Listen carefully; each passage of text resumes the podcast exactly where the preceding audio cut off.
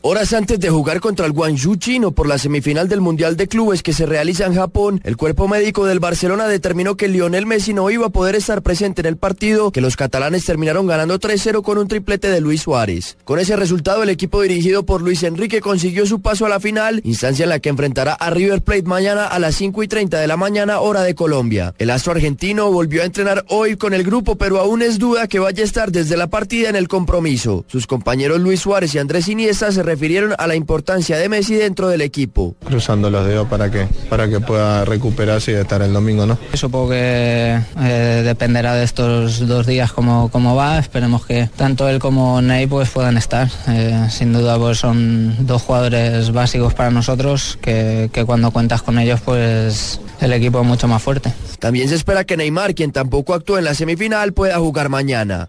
Pablo Ríos González, Blue Radio.